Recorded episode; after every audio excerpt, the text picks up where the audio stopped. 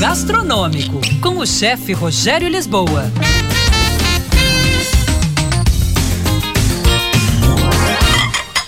Olá, pessoal. Crepe e panqueca, tem diferença? Se tem, qual é? Aqui é um assunto que gera um debate mundial.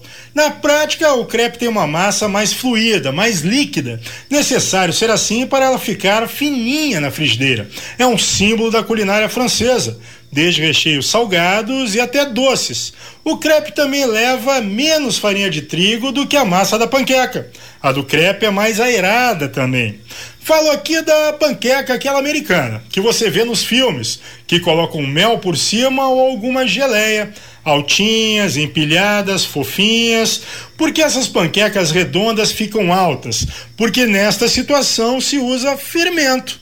Os franceses curtem muito crepe como refeição principal. Os americanos, as panquecas apreciadas principalmente no café da manhã. A panqueca no Brasil acredita-se que seja uma adaptação da alimentação com pão indiano chapati ou das panquecas chinesas. Crepe Suzette, um clássico, várias versões, como sempre em gastronomia, né? A mais aceita é de que teria surgido com o chefe Henri Charpentier.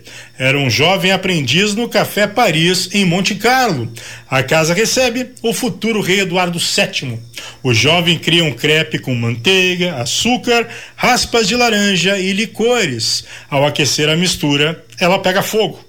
O visual e o sabor agradam ao rei. E Suzete era a moça que o acompanhava na visita. Arroba chefe Rogério Lisboa. O nosso Instagram. Era isso, pessoal. Um abraço. Até mais. Tchau, tchau.